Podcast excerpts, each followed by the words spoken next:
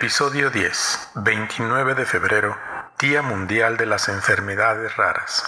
Hola, yo soy Claudia Gonzaga Jauregui, soy investigadora en el Laboratorio Internacional de Investigación sobre el Genoma Humano de la UNAM en el campus Juriquilla en Querétaro y hago investigación sobre enfermedades raras.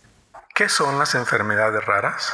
Las enfermedades raras son aquellas condiciones o enfermedades que afectan a pocas personas en la población general y tienen una baja prevalencia. Esta prevalencia difiere en diferentes países y regiones. Por ejemplo, en Estados Unidos es una condición que afecta a menos de 200 mil personas, mientras que en Europa es una condición que afecta a, menos de una en 2 mil personas. En México, la definición de acuerdo a la Ley General de Salud es una condición que afecta a menos de 5 en 10 mil personas.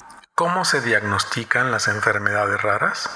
El diagnóstico de las enfermedades generalmente es principalmente clínico y son evaluados por ejemplo algún pediatra, algún médico. La mayoría de las enfermedades raras, tres cuartos de ellas afectan a niños menores de cinco años, pero también hay enfermedades raras que afectan a adultos. Entonces, pues son los médicos de primer contacto los que generalmente detectan las condiciones. Sin embargo, siempre es importante que si se sospecha de una enfermedad genética eh, rara, sean referidos referidos a genetistas para una evaluación. Y lo ideal, todos los pacientes que tengan una sospecha de una enfermedad rara tengan diagnóstico molecular, es decir, pruebas genéticas para encontrar la causa específica de su enfermedad.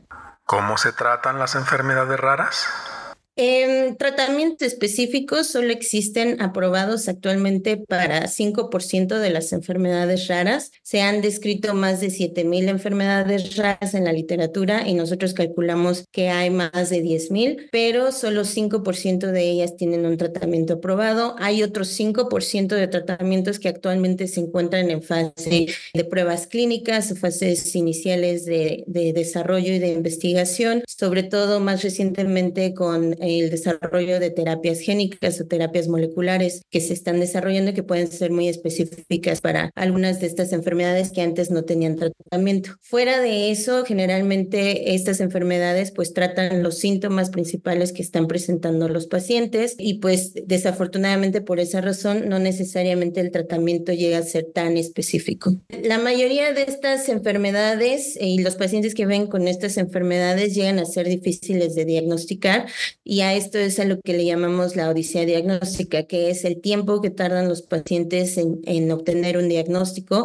el que tienen que visitar muchos especialistas, tener muchos exámenes, muchas pruebas para llegar a un diagnóstico definitivo. Por eso también se recomienda hacer actualmente pruebas moleculares, por ejemplo, secuenciación de exoma, secuenciación de genoma o incluso secuenciación de paneles que permiten llegar a un diagnóstico temprano y acertado mucho más rápido.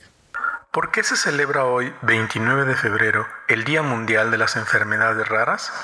Bueno, al ser enfermedades individualmente raras, pero como ya dijimos, hay más de 7.000 de estas enfermedades reportadas. En conjunto afectan a una gran proporción de población. Eh, a nivel mundial, 350 millones de personas aproximadamente. Y en México calculamos de alrededor 10 millones de mexicanos que viven con alguna de esta condición. Entonces, para crear más conciencia sobre estas enfermedades, en 2008 la Organización de Enfermedades Raras de Europa Eurordis, empezó con este movimiento que llamamos el Día de las Enfermedades Raras, o Rare Disease Day, que se eh, celebra el último día de febrero. En el caso de 2008, al ser un año bisiesto, se celebró el 29 de febrero, también por ser un día raro o poco común, y a partir de entonces se celebra ya es el 28 o 29 de febrero de cada año, precisamente para crear conciencia, educar y pues llamar la atención de autoridades de salud, de legisladores y de la población general